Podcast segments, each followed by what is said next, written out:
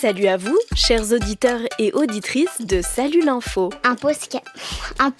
Oh un podcast de France Info et du magazine Astrapine. Et je reçois l'un d'entre vous cette semaine. Bonjour, je m'appelle Maxime, je viens d'avoir 9 ans euh, le 4 février. Aujourd'hui, je vais, je vais être avec Estelle pour faire l'émission. Dans cet épisode, on te fait découvrir la vie d'un homme politique célèbre qui vient de mourir, Robert Badinter. On te parle des barrages qui bloquent l'île de Mayotte et on écoute vos meilleures blagues. D'abord, direction l'île de Mayotte. C'est un département français qui est situé dans l'océan Indien, près de l'Afrique et de l'archipel des Comores. Depuis plusieurs semaines, des habitants manifestent. Notre reporter Gaël était sur place. Ça fait trois semaines euh, que toute l'île est bloquée par un, collectif qui s'appelle les Forces Vives. C'est un collectif d'habitants. Il y a des barrages euh, partout, impossible de circuler. Les enfants vont plus à l'école. Euh, toute l'île est à l'arrêt. Il y a, je voyais des ordures partout. Les poubelles sont plus ramassées. tout est bloqué. Pourquoi ils font ces barrages? Ils en ont marre des agressions. Ils en ont marre des cambriolages dans les maisons, dans les magasins. Ils en ont marre des vols de voitures. Il y a des affrontements entre bandes rivales. Ça s'intensifie en fait de plus en plus. Ces problèmes d'insécurité, ils sont liés à une forte immigration sur l'île. Elle crée de la pauvreté et c'est vraiment cette pauvreté qui crée de la délinquance et donc de l'insécurité. Est-ce qu'il y a vraiment beaucoup de migrants sur l'île et est-ce qu'ils viennent des pays d'Afrique autour? C'est bien ça? Il faut imaginer qu'à Mayotte, il y a 310 000 habitants et la moitié, c'est des étrangers et à 98% des Comoriens. Et en fait, Mayotte, c'est un département français. C'est donc plutôt riche par rapport à tous ses voisins. Et tous ces, ces, Africains, ils veulent en fait venir à Mayotte pour avoir une, une, vie meilleure. Alors donc il y a beaucoup de monde qui vient et surtout il y a beaucoup d'enfants qui naissent. Euh, les trois quarts des enfants qui naissent à Mayotte, ils ont une maman qui est étrangère. Alors le ministre de l'Intérieur, Gérald Darmanin, était justement en visite sur l'île le 11 février et il a annoncé plusieurs décisions dans le but de réduire l'immigration. Et une mesure suscite un gros débat, la fin du droit du sol. Aujourd'hui en France, de nombreux jeunes obtiennent la nationalité française, ça veut dire qu'ils deviennent français, alors que leurs deux parents sont étrangers. Car ces jeunes sont nés sur le sol, le territoire français. Mais à Mayotte, il faudra qu'au moins l'un des deux parents soit déjà français. Le ministre espère que cela va décourager les étrangers de venir à Mayotte.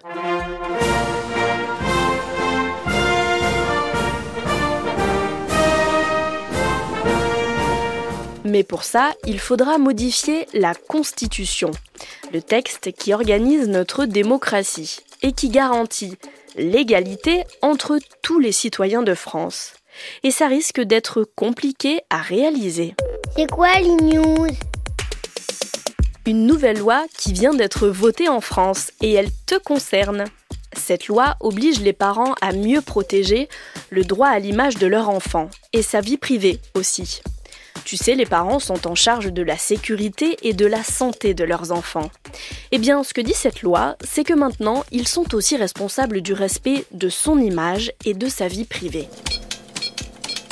Oui, pourquoi on appelle juste le droit à l'image? En fait, cette loi est une réponse aux dérives qu'il peut y avoir sur Internet. Des parents qui postent des images de leurs enfants sans cesse, montrant parfois leur intimité, ou des situations gênantes qui font rire les adultes mais pas l'enfant. Moi, je pense que, que j'ai pas envie que je sois sur tous les réseaux sociaux pour pas qu'on me pique l'image.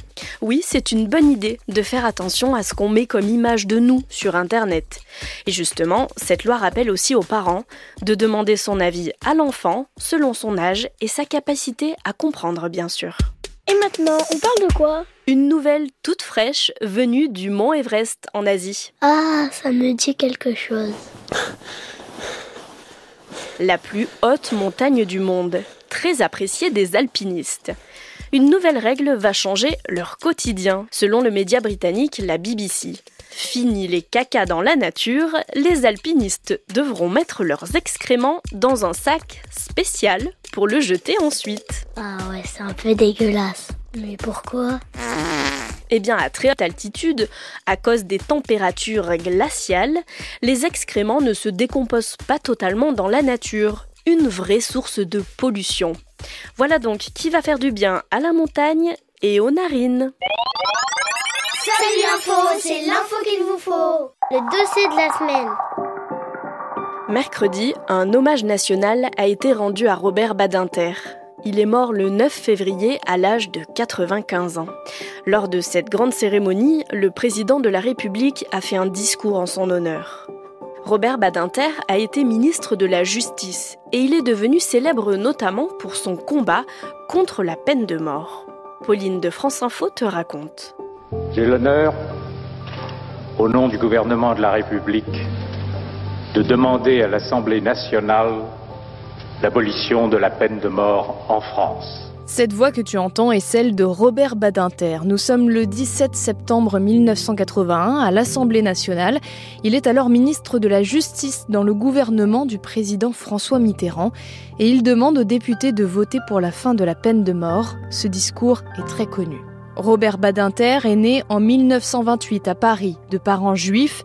Il a 11 ans quand la Seconde Guerre mondiale éclate en 1944. Robert et sa famille sont en danger car le projet de l'Allemagne nazie qui occupe la France est d'exterminer tous les juifs d'Europe. En 1943, son père est arrêté à Lyon puis envoyé dans un camp de concentration en Pologne avec d'autres juifs. Robert se réfugie avec sa mère et son frère dans un village proche de Chambéry et vit caché. J'avais 14 ans, je vivais euh, dans un village de Savoie. Je parlais jamais de mon père, jamais de personne, jamais de rien. Il est bien évident qu'on ne pouvait pas ne pas savoir qui nous étions. Or, si nous avons survécu, c'est bien grâce au silence, je dirais, affectueux, complice et protecteur de ces Savoyards. Cet événement le marque à jamais. Il décide alors durant toute sa vie de défendre les droits humains. Après la guerre, il fait des études brillantes et devient avocat. En 1972, il défend un homme qui s'appelle Roger Bontemps, coupable d'un crime très grave. À l'époque, cet homme est jugé par un tribunal et condamné à mourir. Un choc pour Robert Badinter. Pour lui, la peine de mort est contraire à la Déclaration des droits de l'homme qui dit que tout individu a droit à la vie. Au XVIIIe siècle, des philosophes ont commencé à remettre en cause l'idée d'exécuter les criminels. Petit à petit, l'idée de mettre fin à la peine de mort a fait son chemin. Dans les années 1970, seuls six criminels sont condamnés à la peine de mort en France. Mais le débat fait rage, car parmi les Français, les défenseurs de la peine de mort restent plus nombreux que ses adversaires. Ils pensent qu'elle fait peur aux criminels et que si on la supprime, le nombre de crimes risque d'augmenter. Écoute ce monsieur, interrogé le 17 septembre 1981. Moi je trouve qu'on ne condamne pas suffisamment les assassins, tels qu'ils soient. Donc vous êtes pour le maintien de la peine de mort Oui, parce qu'on les condamne à 25 ans, 30 ans, et au bout de 15 ans, 20 ans, ils sortent. Robert Badinter, lui, s'engage du côté des abolitionnistes, ceux qui veulent l'abolition, la fin de la peine de mort. Demain, grâce à vous, la justice française ne sera plus une justice qui tue. Demain, les pages sanglantes de notre justice seront tournées. Au lendemain de son discours du 17 septembre 1981, le projet de loi est voté par 363 voix pour, 118 contre. C'est la fin de la peine de mort. En 2007, l'abolition de la peine de mort sera inscrite dans la Constitution, ce texte très important qui organise la vie politique du pays. Robert Badinter s'est battu toute sa vie pour les droits humains, comme l'amélioration des conditions de vie en prison, la lutte contre le racisme et l'antisémitisme, c'est-à-dire la haine des juifs, ou encore la défense des droits des personnes homosexuelles. Ces combats datent d'il y a 40 ans, mais tu vois, ils sont entrés dans l'histoire, comme le prouve l'hommage national auquel il a eu le droit cette semaine. Merci beaucoup Pauline pour toutes ces infos. Ça m'énerve, c'est pas juste, c'est nul. Allez viens, on se dit tout. Pendant le week-end et les vacances, pas facile de trouver de quoi s'occuper. Et voilà alors le retour de l'ennui. Ce sujet préoccupe notre auditeur de la semaine. Coucou, salut l'info. Je m'appelle Sacha. J'ai un problème. Je m'ennuie car mes parents ne m'achètent pas d'autres tomes de ce que je lis. Ils refusent aussi que je me les achète moi. Que puis-je faire? À bientôt, salut l'info. Ah, comme je comprends ta frustration, Sacha. Je vois bien la scène. Hein. Tu es sur le point de finir ton livre, les héros ont rempli leur mission et tout est rentré dans l'ordre. Mais paf Voilà que l'auteur, rusé, crée un petit suspense dans les toutes dernières lignes. Que va-t-il se passer? Il faut absolument le savoir maintenant. Et donc lire les tomes suivants. Si tes parents ne veulent pas te les acheter, pas de panique. Va voir à la médiathèque près de chez toi, ils y sont peut-être, et tu pourras sûrement les emprunter. Demande aussi à tes copains s'ils les ont. En échange, tu peux leur proposer d'autres livres. Vous pouvez même organiser un système de bibliothèque à l'école, si ton maître ou ta maîtresse est d'accord bien sûr. Et puis si rien de tout ça ne marche, il faudra patienter un peu. Demande à d'autres membres de ta famille de te les acheter pour ton anniversaire par exemple. Ou alors trouve-les d'occasion, ils seront sûrement moins chers. Et en attendant, regarde les livres que tu as déjà chez toi. Je suis sûre qu'il y en a des passionnants. Bonjour, vous êtes sur la boîte à blagues. Laissez votre message après le...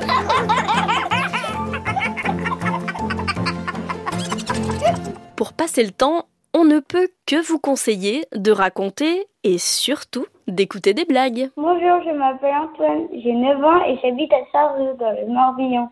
J'aimerais vous raconter une blague. Pourquoi les mille pattes gagnent jamais au foot contre les humains Je ne sais pas. Parce qu'ils mettent longtemps à mettre leurs chaussures. Bisous, au revoir.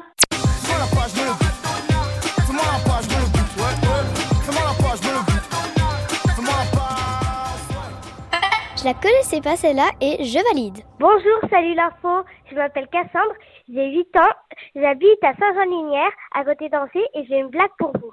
Un enfant sort de table. Il dit à sa mère Maman, j'ai faim. Et tu sors de table Bah, avec ton poisson pané, tes légumes oubliés et ton pain perdu, j'ai l'impression d'avoir le ventre vide, hein. Ah, ça c'est du menu, hein. Le poisson qui n'est pas né, les légumes qui sont oubliés et le pain qui est perdu. J'ai compris et j'adore. Salut Estelle, j'ai 9 ans, j'habite à Aubonne et je vais te raconter une blague. Quel feu d'artifice regarde-t-on quand on se brosse les dents Alors là, je passe mon tour. Un feu dentifrice. Eh bien voilà un feu d'artifice de blague. Génial. Merci beaucoup. Si toi aussi tu t'ennuies pendant tes vacances, voici le numéro de notre répondeur, où tu peux nous laisser des blagues ou bien nous demander de participer à l'émission, si tes parents sont d'accord, bien sûr. Allô, salut l'info, c'est quoi ton numéro? 01 47 79 40 00. Hey, attends, pars pas tout de suite, c'est pas encore fini. Le club Salut l'info notre auditeur de la semaine est venu nous rendre visite jusque dans nos studios à Paris. Mais alors dis-nous Maxime, où est-ce que tu habites? Euh, J'habite à Marseille et je suis à côté de la plage. Et ma mère, elle dit toujours qu'on a de la chance d'être à côté de la plage. Marseille, c'est la plage, le foot, la gratte en pleine chaleur. Je vois les gars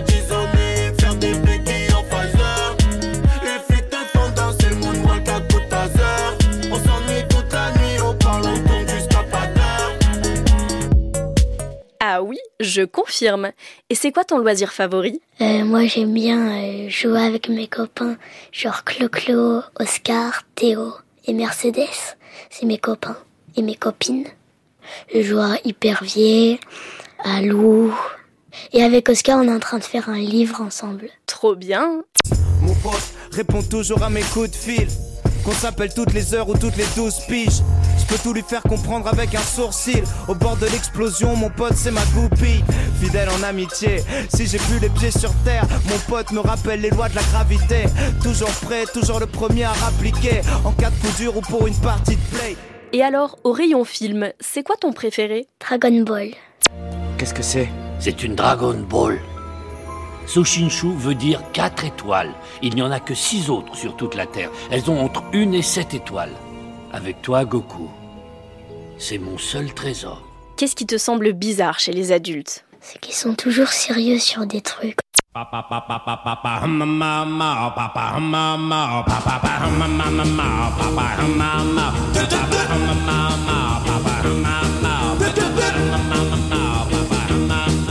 Allez, un peu de légèreté alors avec ta chanson préférée. Euh, moi, c'est Soyo euh, Wing de Ça vient d'un film, Tous en scène, et c'est le 2.